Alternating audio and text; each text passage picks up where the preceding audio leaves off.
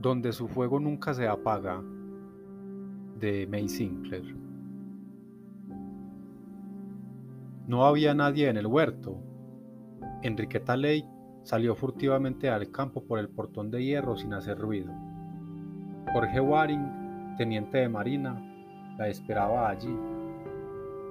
Muchos años después, siempre que Enriqueta pensaba en Jorge Waring, revivía el suave y tibio olor de vino de las flores de Sabuco, y siempre que olía flores de Sabuco, reveía a Jorge en su bella y noble cara como de artista y sus ojos de azul negro. Ayer mismo la había pedido en matrimonio, pero el padre de ella la creía demasiado joven y quería esperar. Ella no tenía 17 años todavía y él tenía 20 y se creían casi viejos ya. Ahora se despedían hasta tres meses más tarde para la vuelta del buque de él. Después de pocas palabras de fe, se estrecharon en un largo abrazo y el suave y tibio olor de vino de las flores de saúco se mezclaba en sus besos bajo el árbol.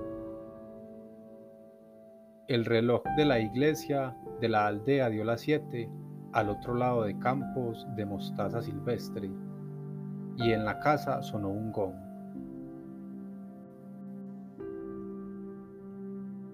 Se separaron con otros rápidos y fervientes besos. Él se apuró por el camino a la estación del tren mientras ella volvía despacio por la senda, luchando con sus lágrimas. Volverá en tres meses. Puedo vivir tres meses más, se decía. Pero no volvió nunca. Su buque se hundió en el Mediterráneo y Jorge con él. Pasaron 15 años. Inquieta esperaba a Enriqueta Ley sentada en la sala de su casita de Maidabel, donde habitaba sola desde hacía pocos años, después de la muerte de su padre. No alejaba su vista del reloj, esperando las cuatro, la hora que Oscar Wade había fijado, pero no estaba muy segura de que él viniera, después de haber sido rechazado el día antes. Y se preguntaba a ella por qué razones lo recibía hoy, cuando el rechazo de ayer parecía definitivo y había pensado ya bien que no debía verlo más y se lo había dicho bien claro. Se veía a sí misma, erguida en su silla, admirando su propia integridad, mientras él quedaba de pie, cabizbajo, abochornado, vencido. Volvía a oírse repetir que no podía y no debía verlo más, que no se olvidara de su esposa, Muriel, a quien él no debía abandonar por un capricho nuevo. A lo que había respondido él, irritado y violento, no tengo por qué ocuparme de ella, todo acabó entre nosotros, seguimos viviendo juntos solo por el que dirán. Y ella, con serena dignidad, y por el que dirán, Oscar, debemos dejar de vernos, le ruego que se vaya. ¿De veras lo dice? Sí, no nos veremos nunca más, no debemos. Y él se había ido, cabizbajo, abochornado y vencido, cuadrando sus espaldas para soportar el golpe. Ella sentía pena por él, había sido dura sin necesidad. Ahora que ella le había trazado su límite, no podrían quizá seguir siendo amigos. Hasta ayer no estaba claro ese límite, pero hoy quería pedirle que se olvidara él de lo que había dicho. Y llegaron las cuatro, las cuatro y media y las cinco. Ya había acabado ella con el té y renunciado a esperar más, cuando cerca de las seis llegó él, como había venido una docena de veces ya, con su paso medido y cauto, con su porte algo arrogante, sus anchas espaldas alzándose en ritmo. Era hombre de unos 40 años, alto y robusto, de cuello corto y ancha cara cuadrada y rósea, en la que parecían chicos sus rasgos, por lo finitos y bellos.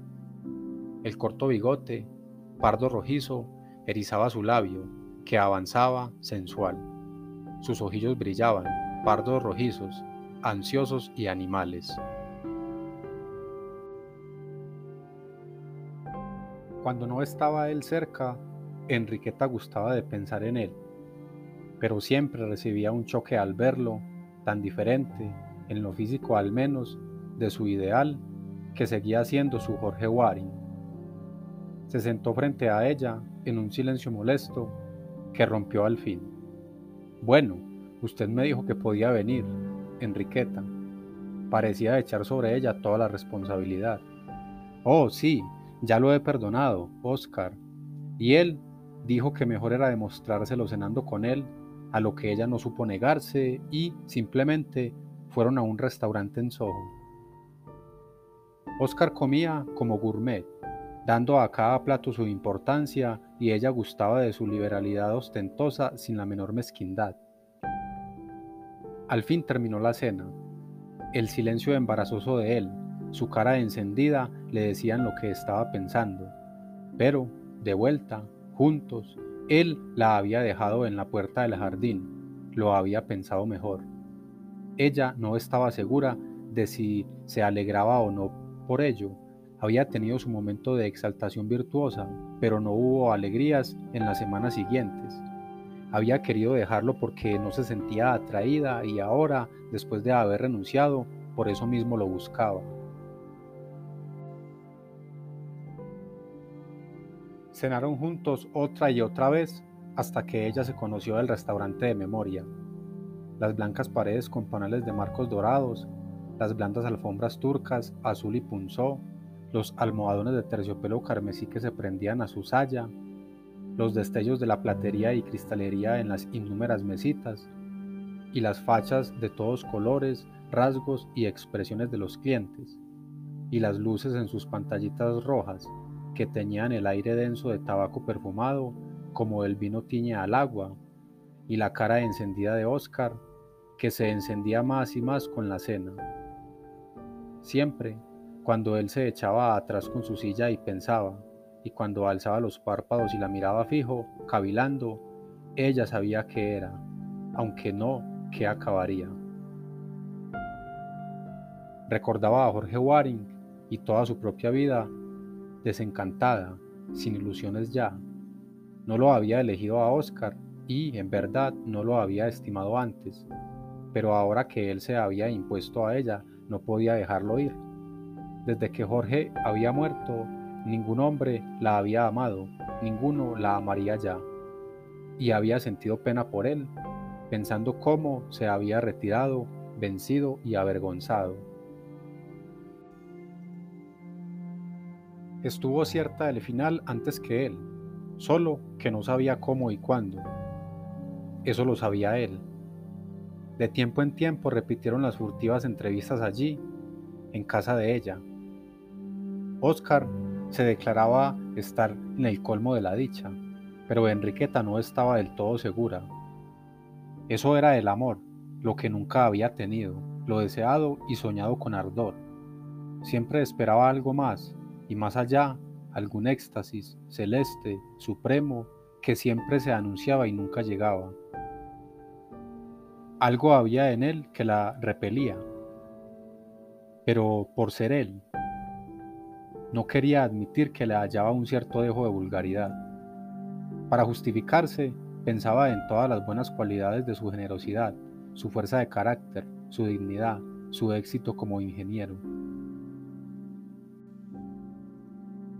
Lo hacía hablar de negocios, de su oficina, de su fábrica y máquinas, se hacía prestar los mismos libros que él leía, pero siempre que ella empezaba a hablar, tratando de comprenderlo y acercársele, él no la dejaba. Le hacía ver que se salía de su esfera, que toda la conversación que un hombre necesita la tiene con sus amigos hombres. En la primera ocasión y pretexto que hubo en asuntos de él, fueron a París por separado. Por tres días Oscar estuvo loco por ella y ella por él. A los seis empezó la reacción. Al final del décimo día, volviendo de Montmartre, estalló ella en un ataque de llanto y contestó al azar cuando él le inquirió la causa, que el Hotel Saint-Pierre era horrible, que le daba en los nervios y no lo soportaba más. Oscar, con indulgencia, explicó su estado como fatiga subsiguiente a la continua agitación de esos días. Ella trató con energía de creer que su abatimiento creciente venía de que su amor era mucho más puro y espiritual que el de él, pero sabía perfectamente que había llorado de puro aburrimiento. Estaba enamorada de él y él la aburría hasta desesperarla, Y con Oscar sucedía más o menos lo mismo. Al final de la segunda semana ella empezó a dudar de si alguna vez, en algún momento, lo había podido amar realmente.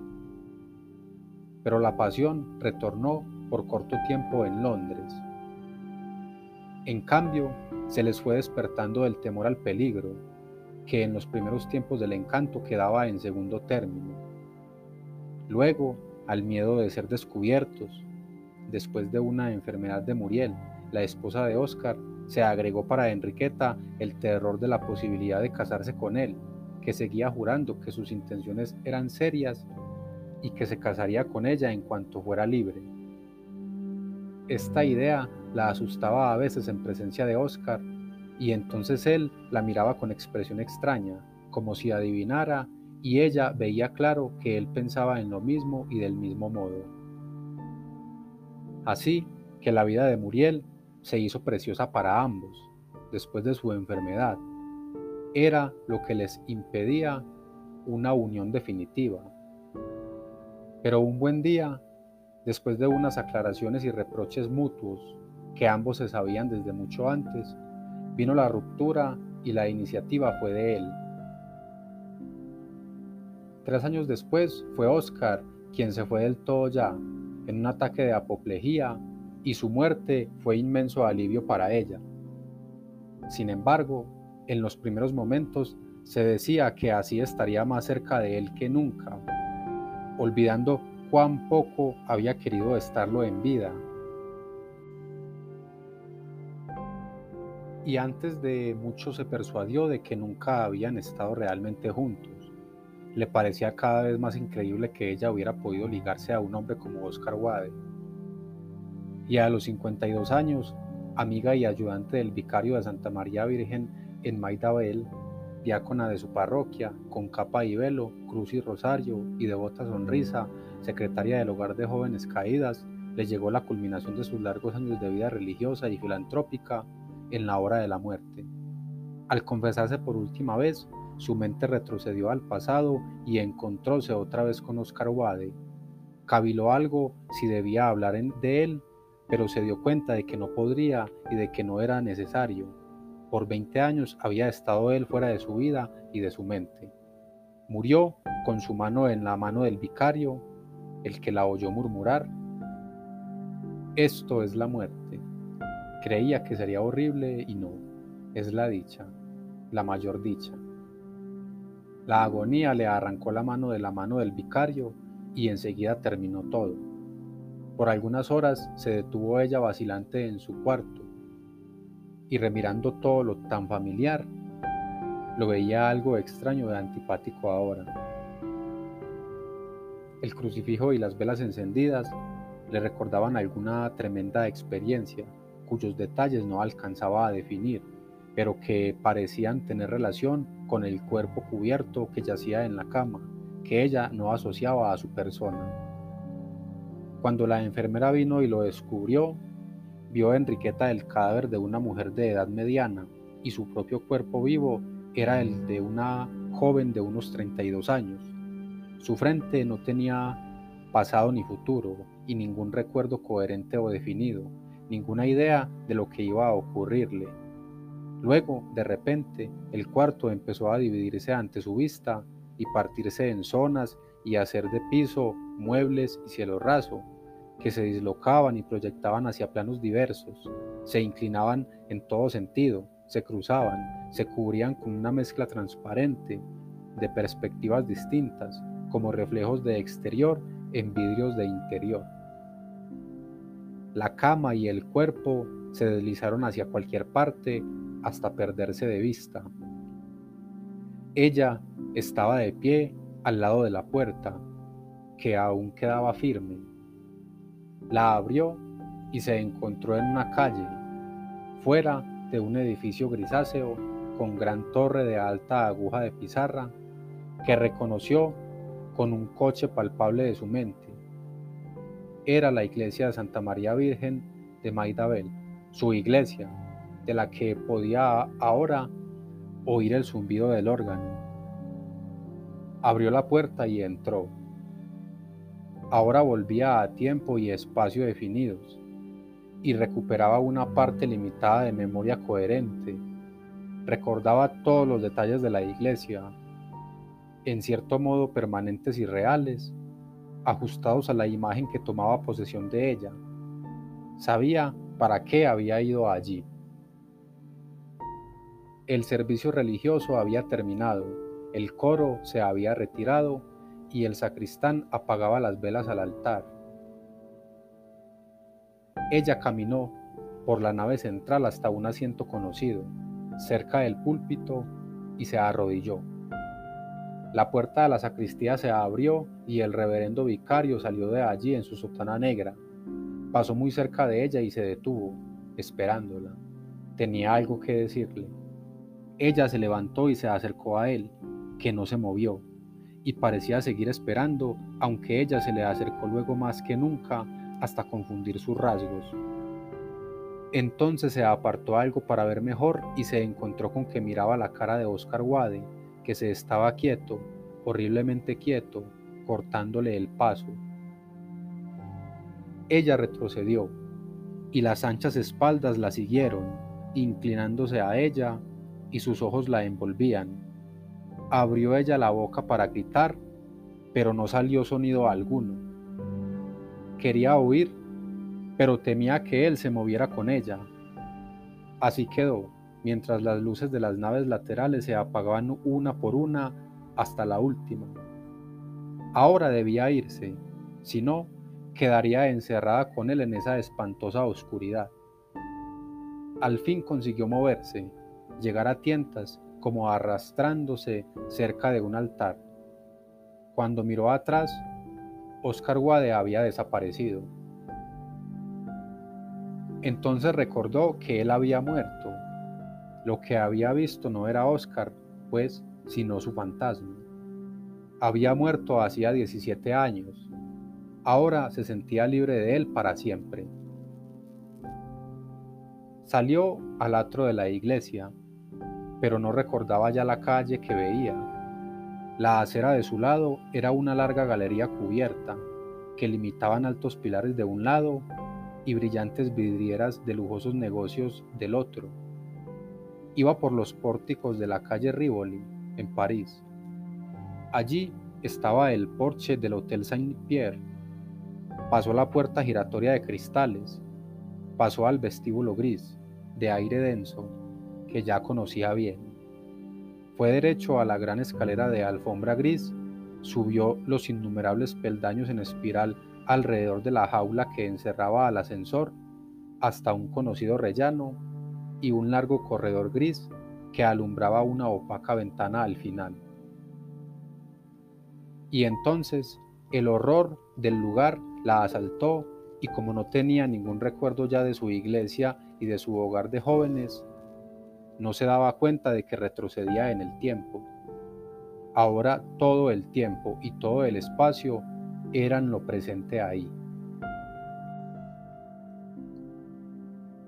Recordaba que debía torcer a la izquierda, donde el corredor llegaba a la ventana y luego ir hasta el final de todos los corredores, pero temía que algo había allí, no sabía bien qué.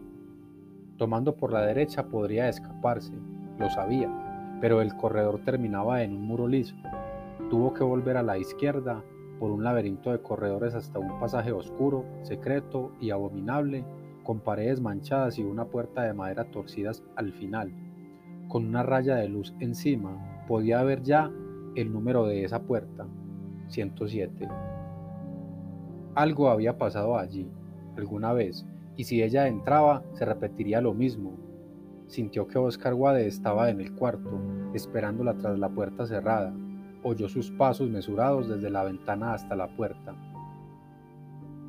Ella se volvió horrorizada y corrió, con las rodillas que se le doblaban, hundiéndose a lo lejos por larguísimos corredores grises, escaleras abajo, ciega y veloz como animal perseguido, oyendo los pies de él que la seguían hasta que la puerta giratoria de cristales la recibió y la empujó a la calle. Lo más extraño de su estado era que no tenía tiempo. Muy vagamente recordaba que una vez había habido algo que llamaban tiempo, pero ella no sabía ya más qué era. Se daba cuenta de lo que ocurría o estaba por ocurrir y lo situaba por el lugar que ocupaba y medía su duración por el espacio que cruzaba mientras ello ocurría. Así que ahora pensaba, si pudiera ir hacia atrás hasta el lugar en que eso no había pasado aún, más atrás aún. Ahora iba por un camino blanco, entre campos y colonias envueltos en neve niebla. Llegó al puente de dorso alzado, cruzó el río y vio la vieja casa gris que sobrepasaba al alto muro del jardín. Entró por el gran portón de hierro y se halló en una gran sala de cielo raso bajo ante la gran cama de su padre. Un cadáver estaba en ella, bajo una sábana blanca, y era el de su padre, que se moldeaba claramente. Levantó entonces la sábana, y la cara que vio fue la de Oscar Wade, quieta y suave, con la inocencia del sueño y de la muerte. Con la vista clavada en esa cara, ella, fascinada, con una alegría fría y despiadada. Oscar estaba muerto sin duda ninguna ya, pero la cara muerta le daba miedo al fin e iba a cubrirla cuando notó un leve movimiento en el cuerpo. Aterrorizada alzó la sábana y la estiró con toda su fuerza pero las otras manos empezaron a luchar convulsivas. Aparecieron los anchos dedos por los bordes con más fuerza que los de ella, y de un tirón apartaron la sábana del todo, mostrando los ojos que se abrían y la boca que se abría y toda la cara que la miraba con agonía y horror. Y luego se irguió el cuerpo y se sentó, con sus ojos clavados en los de ella y ambos se inmovilizaron un momento, contenidos por mutuo miedo. De repente se recobró ella, se volvió y corrió fuera del salón, fuera de la casa, se detuvo en el portón, indecisa hacia dónde huir. Por un lado, el puente y el camino la llevarían a la calle Rivoli y a los lóbregos corredores del hotel. Por el otro, el camino cruzaba la aldea de su niñez.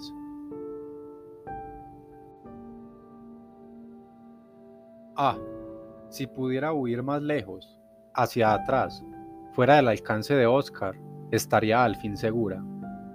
Al lado de su padre, en su lecho de muerte, había sido más joven, pero no lo bastante.